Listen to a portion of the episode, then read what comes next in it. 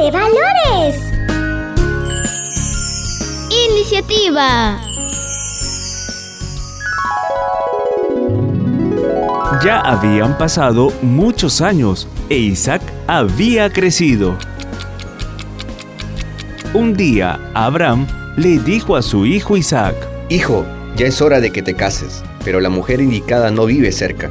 Enviaré a mi fiel sirviente a buscarla a una tierra donde hay muchas mujeres temerosas de Dios. Está bien, padre, como usted diga. Abraham llamó al sirviente que le ayudaría en la búsqueda de una esposa adecuada para Isaac. Amo Abraham, aquí estoy. ¿Para qué me necesita? Necesito que vayas a la tierra de Mesopotamia y busca una buena mujer para mi hijo. Que no sea una mujer que adora a dioses, sino que sirva a Dios. El sirviente seguro pensó, uy, qué tarea más difícil. ¿Cómo sabré cuál es la indicada? Pero se alistó para ir a ese largo viaje. Por fin llegué. Ya estoy en la ciudad que me indicó. Ahora, ¿cómo identificaré a la mujer que será para Isaac? Mejor oraré a Dios para que me guíe. Oh Señor, te ruego que hoy me des éxito en lo que me han encargado. Mi petición es que yo le diré a una de las jovencitas que me deje beber de su cántaro.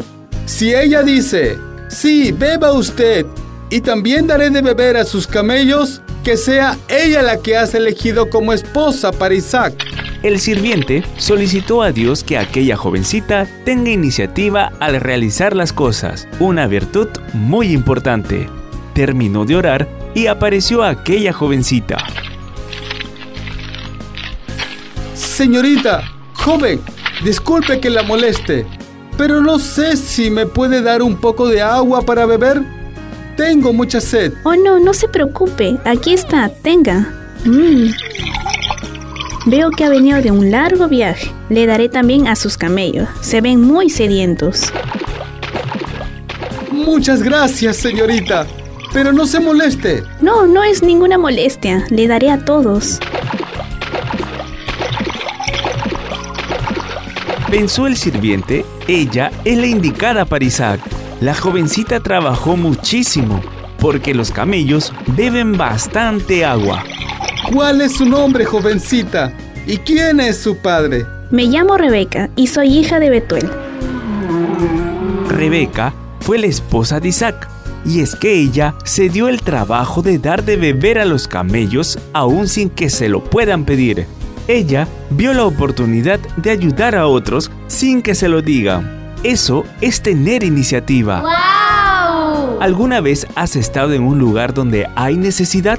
Por ejemplo, de limpiar, ayudar a dar de comer a los animalitos o de pasar agua a alguien que está sediento. ¡Sí! ¿Cuál fue tu actitud?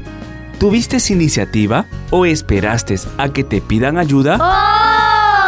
¡Oh! Mejor es tener iniciativa y no esperar que nos pidan ayuda. Sé como Rebeca.